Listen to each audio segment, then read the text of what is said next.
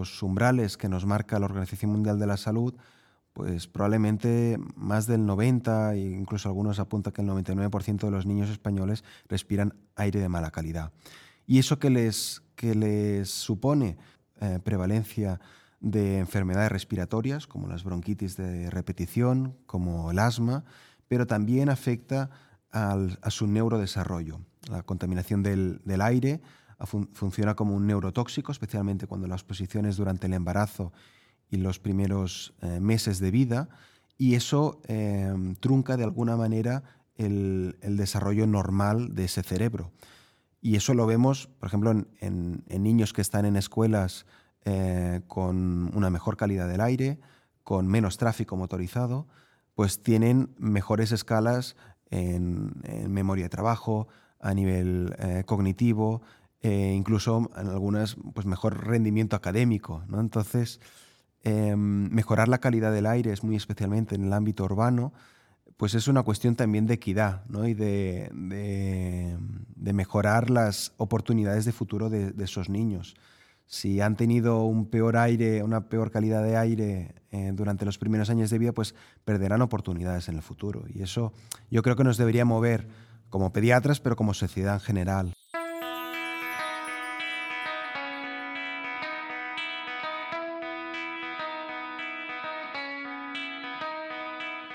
Naturalmente, el podcast de la Fundación Biodiversidad con Sergio Fernández. ¿Alguna vez un médico os ha recetado salir a ver pájaros, pasear por la montaña? En definitiva, ¿os han recetado alguna vez naturaleza? Hoy nos acompaña un pediatra acostumbrado a recetar biodiversidad, un pediatra especializado en salud ambiental pediátrica, que lleva años tratando de que envolvamos nuestras vidas de naturaleza, consciente, y le avalan muchos estudios, ahora lo veremos, que a mayor contacto con la naturaleza, mayor calidad de vida. Ferran Campillo es un pediatra único, uno de los dos médicos españoles que cuentan su haber con la subespecialidad medioambiental. Ferran, bienvenido naturalmente, bienvenido al podcast de la Fundación Biodiversidad. Muchas gracias. ¿Qué tipo de medicamento es la naturaleza? Pues es un medicamento que si pudiésemos tener en una, en una pastilla, seguramente sería un medicamento que todas las farmacéuticas lo querrían tener, ¿no? Porque Em, con las evidencias que tenemos ahora mismo, y hay que tener en cuenta que es una cosa que hace ya, años que cada vez mm, vamos teniendo más, pues aporta múltiples beneficios para la salud de las personas y en mi caso eh, lo que me interesa es para la salud de, los niños. ¿no?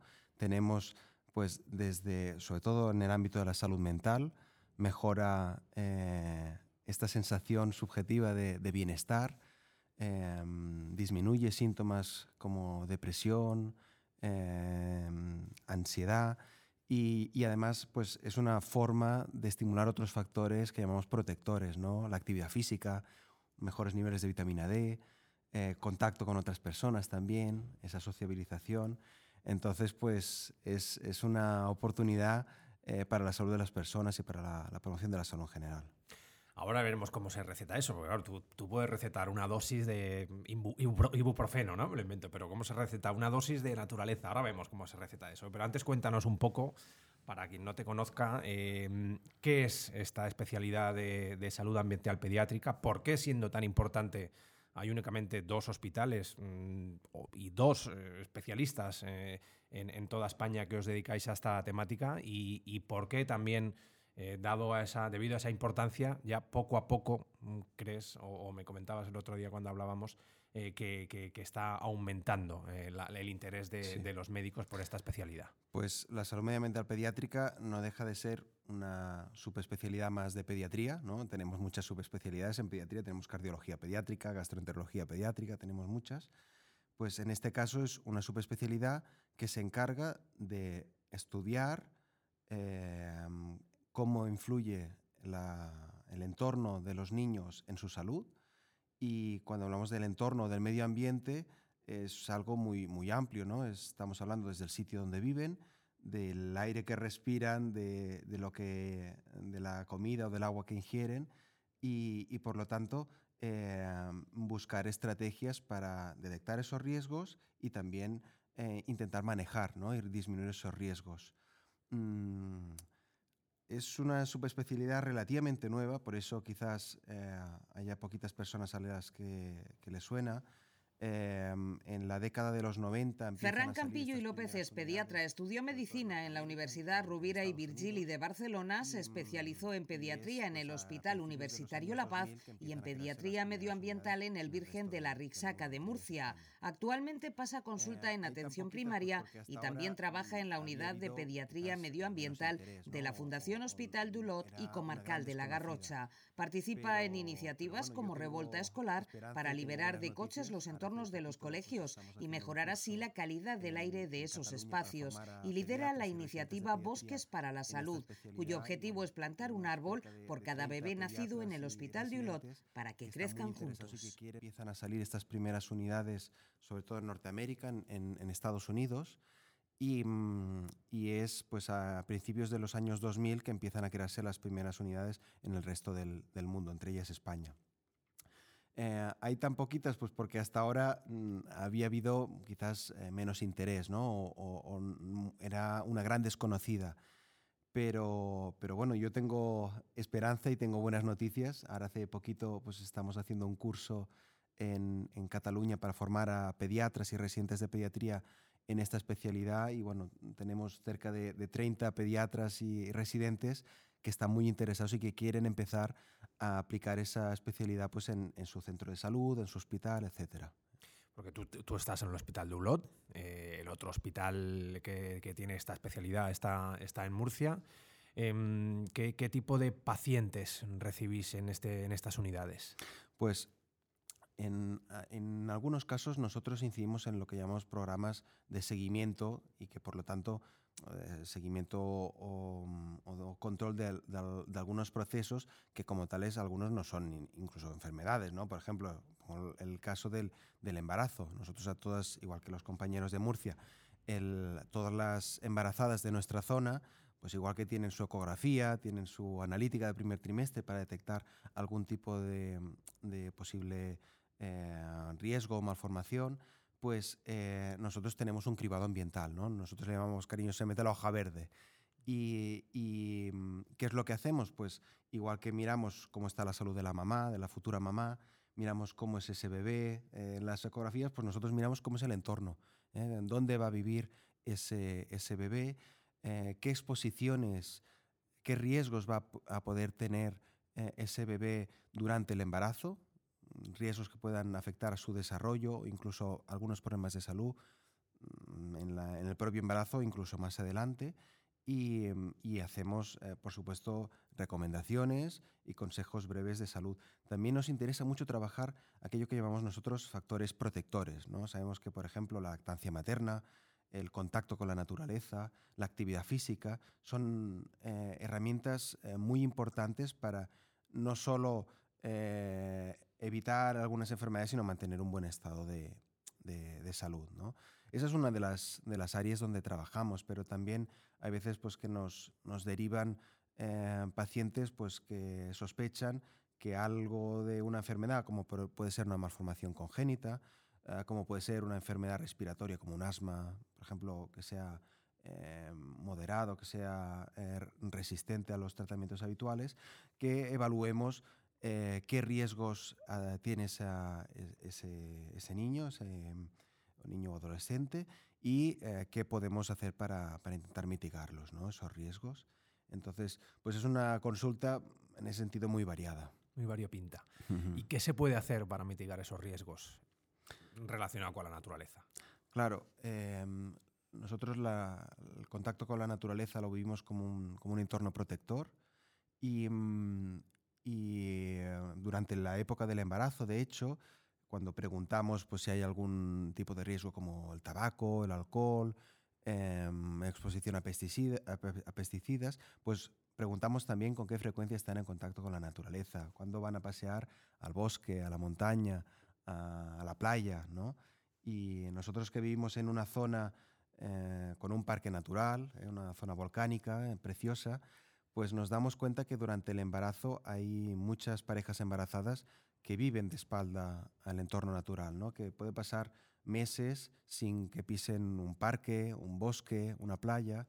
Entonces ya durante el embarazo les hacemos recomendaciones, les animamos a que puedan hacer eso, pero tenemos una pequeña sorpresa preparada para ellos cuando, cuando dan a luz. ¿no? Y es que a todos los bebés que nacen en nuestro hospital, em, y es una experiencia que, que, un poco importamos de los compañeros también de la unidad de Murcia, ¿no? que también habían puesto en marcha, pues eh, regalamos un, un, pequeño arbolito.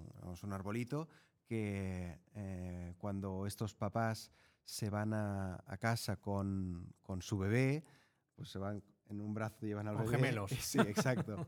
y de hecho nosotros hablamos de, de, su árbol hermano, ¿no? porque van a estar cuidándolo durante un tiempo en casa y un par de veces al año lo que hacemos es eh, tener un, un, día especial, como una especie de fiesta, en el que invitamos a las familias a que vengan a plantarlo muy cerquita del hospital, que tenemos un pequeño bosque, y, y es una oportunidad pues, eh, para empezar ese vínculo ya desde el nacimiento. Los pediatras estamos muy concienciados con algunas actividades preventivas, como por ejemplo las vacunas, ¿no? pues estamos poniendo esa vacuna para intentar fomentar ese vínculo eh, con la naturaleza ya desde el nacimiento, para que los papás pues, mm, lleven a visitar a su árbol eh, hermano eh, y vean cómo va creciendo, mmm, si hace falta por regarlo, que ahora estamos con días de, sequía, ¿no? pues, por ejemplo. Eh, y es una forma también simbólica de, intentar que las familias y los niños eh, crezcan eh, más conectados con el, el medio natural. En vuestra zona, lo decías ahora, tenéis la suerte de estar rodeados de, de, naturaleza, de un parque natural, pero no todo el mundo puede o tiene acceso mm, rápido a, a, la naturaleza. En esos casos, ¿qué se puede hacer si no tienes a mano un parque, un monte, una playa? Um, tenemos un proceso pendiente, yo creo, en, en muchas ciudades de España y es el de renaturalizar nuestras ciudades, nuestros pueblos, ¿no? muy especialmente en el ámbito urbano Ahora en Europa tenemos casi tres cuartas partes de las personas que viven en, en áreas urbanas, no, no viven eh, en áreas rurales donde pueden estar quizás más en contacto o sea más fácil estar en contacto con, con el medio natural. Te, digo que tenemos pendiente porque aunque hay algunas ciudades que están dando ya pasos hacia, hacia eso, necesitamos acercar la naturaleza a las ciudades. Y no solo eh, llenarlas de verde, sino de un espacio verde de calidad, biodiverso. ¿no? Hasta ahora muchas de las, eh, muchos de los estudios que se han ido realizando tenían en cuenta la presencia de, de verde eh, en las ciudades al, al, sitio de domicilio, al, al, lugar donde vivimos, o en el caso de los niños hay veces que también estudiamos si las escuelas pues, tienen, disponen de, de árboles, de zonas verdes cada vez más damos importancia a que esos espacios sean ricos, sean biodiversos.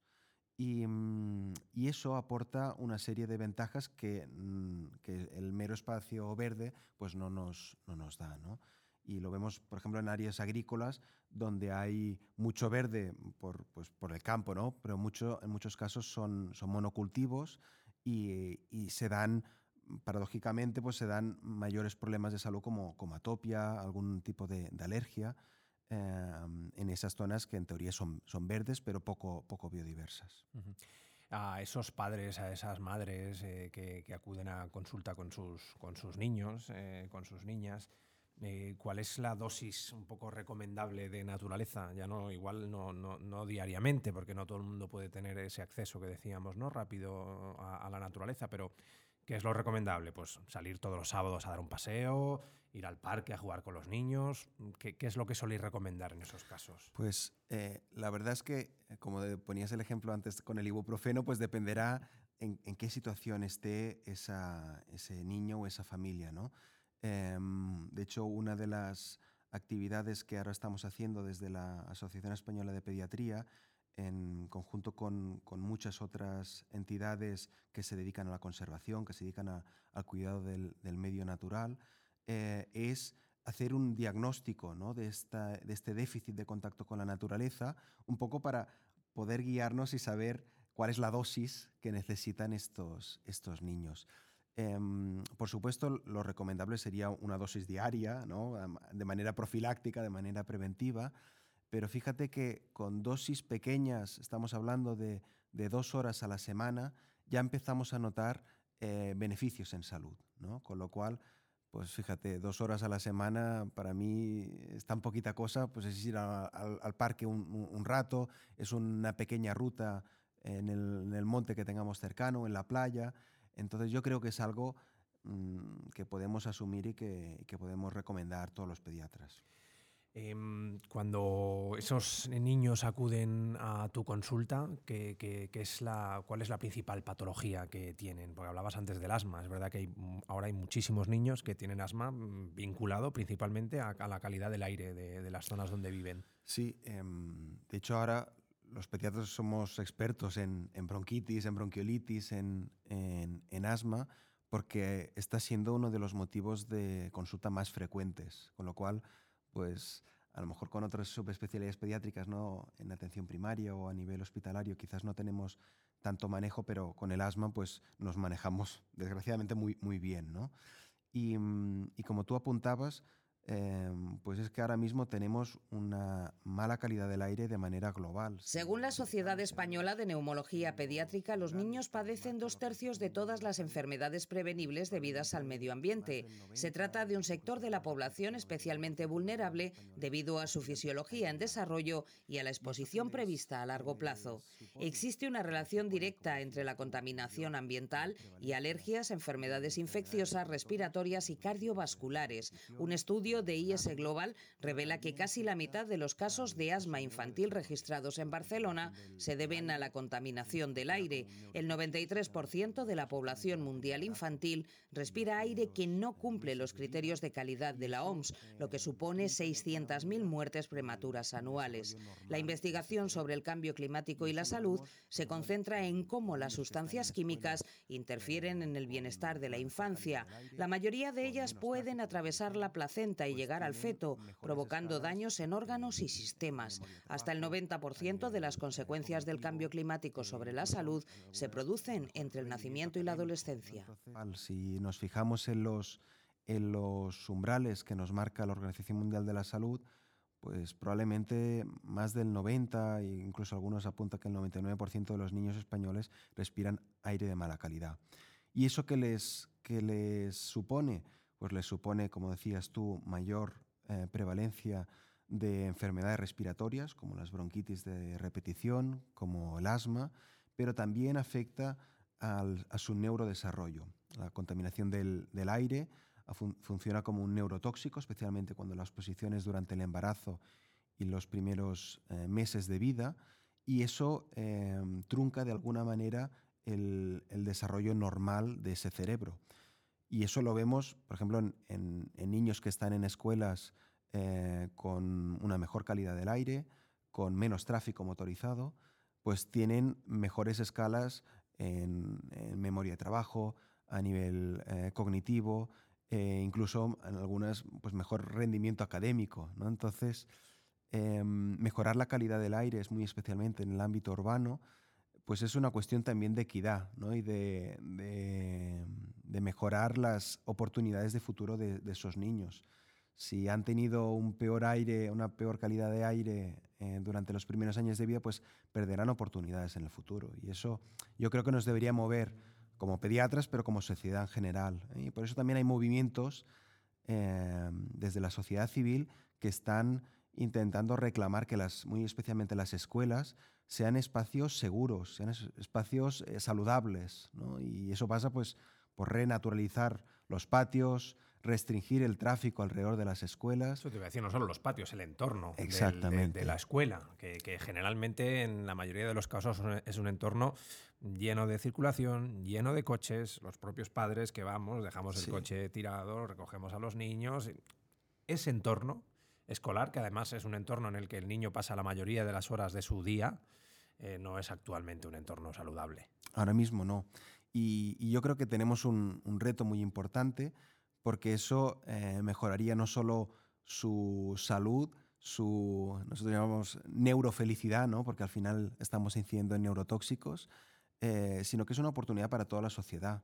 Cuando mejoramos los entornos de las escuelas, pues en muchos sitios al principio pues hay algunas reticencias, algunas resistencias, porque pues vamos a quitar sitios de aparcamiento, ¿no? que nos hemos acostumbrado a que a todas partes podamos ir con, el coche y la mayoría de las escuelas pues son escuelas de barrio, con lo cual la tenemos eh, de media eh, pues a un kilómetro más o menos de, nuestro domicilio. Es una distancia perfecta para poder recorrer a pie o en bici. Pero para ello pues necesitamos que los ayuntamientos, que las entidades locales eh, faciliten eso, con, planes que, que, pacifiquen los entornos escolares, que reduzcan el tráfico en esas zonas, que, que faciliten también infraestructura segura, por ejemplo, para la bicicleta, porque la experiencia de algunas iniciativas, como por ejemplo el bicibús, que ahora está tan, tan de moda, que es, son estos niños que van acompañados de algún adulto em, para ir al cole en, en bici, pues eh, una de las cosas que, que, evidencia es que nuestras ciudades, o muchas de nuestras ciudades, no están preparadas ¿no? para un uso seguro de la bicicleta para los niños, para que tanto los más pequeñitos como gente mayor pueda acceder a equipamientos municipales, a su centro de salud, a un hospital, eh, de manera activa y con todo lo que eso implica para su salud. Se necesita, necesitamos quizá un, un, diseño integral de las nuevas ciudades que queremos para el futuro. ¿no? Es verdad que ponte a pensar ahora en grandes ciudades como Barcelona, como Madrid, cambiar la fisonomía de esa ciudad, cambiar el día a día de esa ciudad es, es, complicado, pero hay que empezar por algo y hay que empezar a diseñar nuevas. No, no, se pueden crear ciudades nuevas desde cero. Hay que empezar a pensar cómo diseñamos ese territorio para envolverlo de, de, naturaleza, para, no solo para los niños, sino para todos los que vivimos en la ciudad, que vivamos rodeados de, de esa naturaleza, que puedas recetar naturaleza y no tengas que coger el coche precisamente, e irte a la montaña a darte un paseo, sino que salgas a, a la puerta de tu, de tu casa y puedas darte un paseo tranquilamente. Eh, hay iniciativas que ya se están poniendo en marcha para, por lo menos para pensar en ideas, en qué se puede hacer, y una de ellas, que quiero que nos, que nos cuentes un poco cómo, cómo funciona, cuál es el objetivo, es la Alianza Global para renaturalizar la salud de la infancia y la adolescencia, eh, que es un nombre muy largo, pero ¿en qué consiste?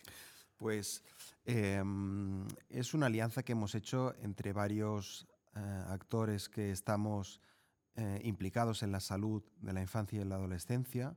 También participan eh, pues federaciones de, familiares de, alumnos, por ejemplo, y eh, nos, nos, acompañan también pues, la academia, por así decirlo, ¿no? el, desde el Instituto Carlos III, el Centro de, de Tecnología Forestal de Cataluña, el Instituto Español de Oceanografía, en fin, diferentes entidades e instituciones y también eh, entidades que se dedican a la conservación, esta Silverlife, la Fundación Jane Goodall, en fin, hay mm, un, montón de, entidades que estamos preocupados pues, precisamente por este déficit de contacto con la naturaleza. Ahora mismo los niños pasan mucho más tiempo en espacios cerrados que al aire libre. Si, si miramos con, con datos preliminares que hemos empezado a, a manejar eh, de los compañeros de Murcia, pues eh, alrededor de un 25% de niños sí que tienen un cierto contacto con la naturaleza frecuente, pero tres cuartas partes pues puede pasar lo que decíamos antes, un mes y no ha pisado un bosque, no ha pisado una playa, ¿no?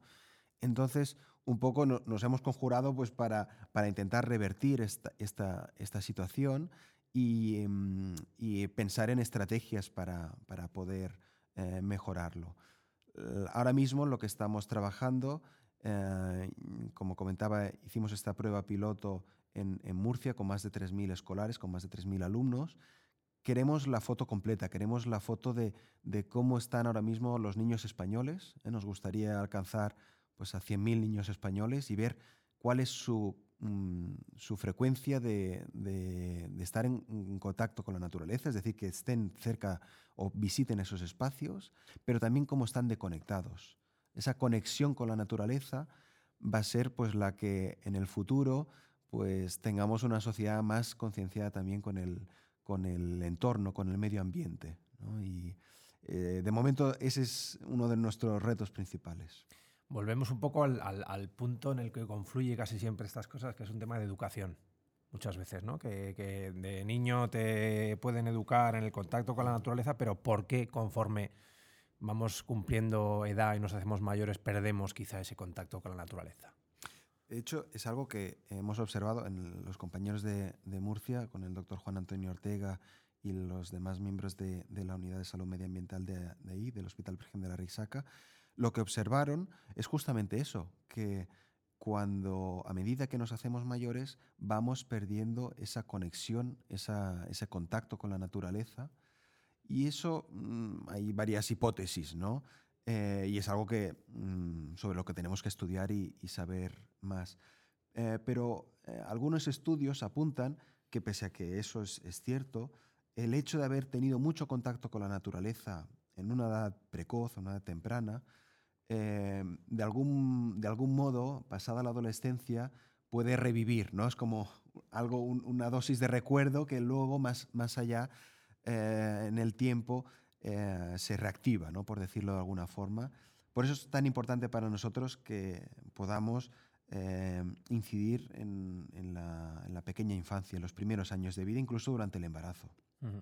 Cuéntanos un poco qué pacientes tienes ahora mismo o, a, quiénes has recetado naturaleza recientemente y cuál era el diagnóstico que tenía. Pues em, hay, un, hay una enfermedad que no, catalogamos como, como, tal, pero, pero es la pobreza. ¿no? Tenemos muchas familias en una situación eh, socioeconómica que podemos llamar eh, en riesgo, en riesgo de exclusión social o directamente pobreza. España tiene la el triste honor de estar en el podio europeo de, países con más niños en situación de pobreza o de exclusión social. Eh, recientemente, uno de los, pacientes que hemos visitado han sido niños que, su pediatra estaba preocupado pues porque tenía mm, varias patologías respiratorias, algunos eran asma, otros eran bronquitis de repetición, otros algún tipo de rinitis alérgica y eh, sospechaba pues, que el, estado de su vivienda podía tener algo que ver con, su estado de salud. Y hemos visitado esas viviendas, hemos visitado esos domicilios, que es algo que los pediatras pues quizás hemos perdido la costumbre de, hacer. Y, efectivamente nos encontramos con, situaciones totalmente dramáticas. Entonces, eh, mejorar la, la, prosperidad de esos papás que tengan un, sueldo digno, una vivienda digna, pues estamos intentando romper ese círculo vicioso de, la pobreza. Y esos, pues también son uno de los que más pueden beneficiarse justamente de ese contacto con la naturaleza. Tienen una casa que todavía necesita mejoras, necesita reformar, eh, pues les eh, intentamos animar a que puedan pasar tiempo en espacios al aire libre, en espacios donde no estén tan expuestos pues, a, los eh, tóxicos que puede haber dentro del hogar. Y, eso pasa pues, por parques urbanos, por ahí en Olot, en, La Garrocha, pues tenemos muchos parques naturales y, poder pasar tiempo en, esos sitios. ¿Qué, ¿Qué, os dicen los niños cuando van a la consulta? Porque igual los padres sí que mm, eh, o, todo lo contrario, igual me dices que los padres dicen, pero ¿cómo voy a irme yo a, pasar un día al aire libre? Y el, niño te dice todo lo contrario. Sí, normalmente yo creo que la sorpresa la tienen más los, los papás, ¿no? Muchos, eh, ahora es una cosa que estamos intentando cambiar, ¿no? Pero durante mucho tiempo eh, uno iba al, al, médico y esperaba salir pues con una receta, ¿no? Con un papel para ir a la farmacia y comprar algún medicamento. Claro, cuando nosotros estamos recetando naturaleza, pues aunque se lo podemos dar en papel también, em, pues se van con algo totalmente diferente. La verdad es que eh, las experiencias que hemos tenido han sido, han sido muy emocionantes. ¿no? me, acuerdo de en plena pandemia tuvimos eh, un problema muy importante a nivel de consultas externas en el hospital. No podíamos eh, pasar consulta de la misma manera que lo habíamos hecho hasta entonces porque temíamos que dentro de las consultas y eh, podía ser un foco de transmisión de, COVID, ¿no? del SARS-CoV-2, del, virus de la pandemia.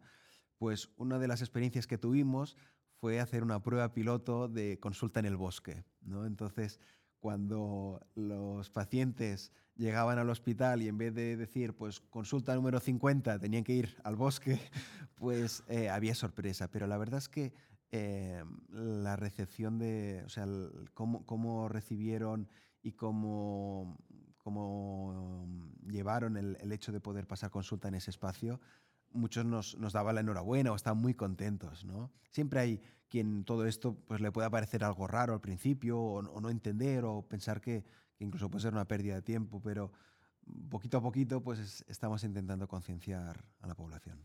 ¿Tenéis la sensación, el compañero Juan Antonio Ortega y tú, de que estáis un poco tirando del carro, pero que os van siguiendo? ¿O os cuesta un poco que, el resto de, compañeros de profesión os sigan el ritmo? Yo creo que hemos, hemos cambiado eso de ser el bicho raro eh, a ser algo eh, casi, diría yo, de moda. ¿no? Tenemos muchos pediatras que, que nos piden, nos piden consejo para empezar algún tipo de actividad en salud medioambiental en su, en su centro de salud o en su hospital. Yo creo que en, poquitos años vamos a ver muchas consultas de salud medioambiental en muchos hospitales y en muchos centros de salud españoles. En Cataluña lo, lo, estamos viendo, lo comentaba anteriormente, que tenemos pues ya casi 30 pediatras formados para empezar algún tipo de actividad en este, en este sentido y esperamos, eh, o sea, una de las cosas que a mí me ha puesto más contento, me ha, emocionado, ha sido que, que, se nos han acabado las plazas. Tenemos lista de espera, o sea que ya estamos montando una segunda edición para que nuevos pediatras, enfermeras y médicos de familia puedan hacer esta formación. Así que yo estoy esperanzado. Una, una, duda que, me surge, ¿Cómo, se estudia esta especialidad? ¿Qué, qué temática hay? ¿Qué, no hay una carrera como tal. Que... Em, pues es eh, en, Estados Unidos, por ejemplo, que es donde empezaron eh, este tipo de, mm, subespecialidad, ellos tienen programas que llaman de fellowship, que es como la subespecialidad que se suele hacer en España o en otros países de Europa, y, tiene una parte que se dedica a la asistencia, es decir, a, tratar enfermos que puedan tener algún tipo de riesgo ambiental. Eh, pone énfasis también en una cosa que quizás hemos hemos ido perdiendo con el tiempo y que cada vez reclamamos más, que son las actividades comunitarias, como decía lo del bosque para la salud, ¿no? este de entregar eh, un arbolito a, los bebés. Eh, y también hay una parte importante pues, de, de, investigación y de, saber comunicar a, a, las familias. En Estados Unidos quizás están más acostumbrados porque tienen un sistema mm, de salud totalmente diferente, ¿no? En trabajar eh, lo que ellos llaman advocacy, ¿no? Es como eh, intentar influir pues en, al final donde van a estar muchas de las decisiones que afectarán la salud de los niños, ¿no? Es que es en, el ámbito político. El 80% de los determinantes de la salud eh, están fuera del sistema sanitario, con lo cual de alguna manera tenemos que, que, influir, que tenemos que conseguir, pues lo que decíamos antes, ¿no? que las ciudades sean más verdes, tengan menos tráfico motorizado y eso pues eh, nos invita a los pediatras y a los profesionales de la salud que a veces tenemos que salir de las consultas, a veces tenemos que hacer cosas un poco fuera de lo normal. Em, y, en fin, dentro de, la formación, pues em, ponemos mucho énfasis a lo que llamamos las exposiciones, a los riesgos, a los factores protectores y mm, con sus particularidades. Eh, porque uno, hombre, puede estar encerrado en casa e incluso estando encerrado en casa mm, tener la opción de salir al jardín o lo que sea, pero también es importante, eh, no es solo salir al jardín y respirar, sino moverse, hacer algo de actividad y hacer algo de actividad en un espacio en el que pueda respirar aire un poquito limpio. Por eso la naturaleza em, es esa oportunidad, ¿no? porque em, cuando vamos hacia ella o nos acercamos a la naturaleza, pues nos, estamos literalmente moviendo, ¿no? Estamos haciendo actividad física en un entorno generalmente más protegido, con una mejor calidad del aire. Tenemos algunos compañeros que han hecho algunos, algunos estudios preliminares en los que em, podemos ver que eh, absorbemos algunos de los componentes que, que compuestos orgánicos volátiles de, de los propios árboles y mm, ahora hay muchas hipótesis del, efecto que puede tener en nosotros. ¿no? Al fin y al cabo, los humanos, hasta no hace tanto, hemos vivido en, bosques. ¿no? si miramos nuestros eh, parientes primates, pues todavía hay muchos que pasan la, gran, la mayor parte del tiempo en árboles, con lo cual pensamos que puede jugar algún papel muy importante. También el contacto con cada vez más frecuente se estudia más los espacios azules, ¿no? Siempre pensamos en contacto con la naturaleza y pensamos en un bosque, pero eso mm, somos un país eh, de mar, ¿no? Un país mediterráneo, también eh, de, océano. Y, ese contacto con, la, con, esos espacios azules, pues empezamos a, saber también que puede mitigar mm, problemas de salud mental. Incluso algunos estudios apuntan a, cómo puede llegar a modular em, factores de crecimiento tumoral. De ahí afirmar que cura el cáncer, pues obviamente hay un trecho muy grande, pero desde luego es una oportunidad de estudio y de investigar y también para, em, para esto que nos llama las Naciones Unidas, el programa de medio ambiente, nos llama a buscar soluciones basadas en la naturaleza. Y em, recetar naturaleza puede em, mitigar muchos de los problemas que tenemos ahora mismo eh, como sociedad. Cuéntanos la historia del último árbol que habéis entregado. Pues mira, eh, hemos tenido historias bonitas y historias algunas un poco más, más tristes, ¿no? Algunas más tristes digo porque em, los arbolitos que plantamos, pues desgraciadamente no todos prosperan. De hecho, el verano pasado tuvimos unas olas de calor pues impresionantes, como, como todos sabéis, mm, y, algunos se secaron, algunos de esos árboles se secaron. Entonces, pues eh, la buena noticia, entre comillas, es que eh, muchas de las familias se, pusieron en contacto con nosotros y, dimos la oportunidad, por supuesto, de volver a plantar otro arbolito. ¿no? Y mm, una de las cosas que a mí me ha hecho ilusión este invierno es, eh, paseando por el bosque, ver algún arbolito con decoración navideña, que eso nos puede parecer un poco, no sé, un poco quiche, un poco rococó, pero mm, da, da, es una señal de que las familias le dan un, lugar importante ¿no? a ese árbol que forma al final parte de, de, su día a día y de su propia familia y de una buena noticia que es traer a un hijo al mundo. Desde luego. Siempre que te recuerde que ese árbol es vida, en, definitiva. Y me imagino que el, bosque lo tendréis que ampliar, porque si. Bueno, eso es lo que a mí me gustaría. De hecho, yo, mi sueño es poder rodear totalmente nuestro hospital, nuestro centro hospitalario, eh, y protegerlo. Porque al final Olot pues, le pasa como a muchos otros municipios que tiene una presión urbanística en el que se quiere pues, construir más, eh, construir carreteras, construir nuevas calles y, este bosque para la salud pues es una pequeña vacuna, ¿no? es un pequeño escudo que queremos poner para, personas que están ingresadas, que, están en, un pobre estado de salud y que eso también pueda favorecer eh, su recuperación. Pues yo me quito el sombrero, Ferran, y te doy y te damos desde la Fundación Biodiversidad la enhorabuena por lo que estáis haciendo, por ser un poquito ese, ese, ese, arrastre para que, para que todo este tema de, salud medioambiental pediátrica cada vez vaya, vaya calando más, para que cada vez lo vayamos teniendo más en cuenta, para que cada vez tengamos más en la cabeza la importancia de tener a la naturaleza en el centro de todas nuestras acciones eh, y que espero que sea el inicio de eso que estás diciendo que hay que empezar a cambiar, ¿no? Que yo creo que lo estamos consiguiendo poco a poco, hay un movimiento ya de que, de, que se ve la importancia de que hay que renaturalizar los entornos urbanos y estar en contacto con la naturaleza y yo creo que gente como vosotros es, fundamental que sigáis tirando del carro. Gracias y cuenta, vete contándonos cómo va ese bosque. Por supuesto, muchas gracias. gracias. Genial, muchas gracias. Naturalmente, el podcast de la Fundación Biodiversidad.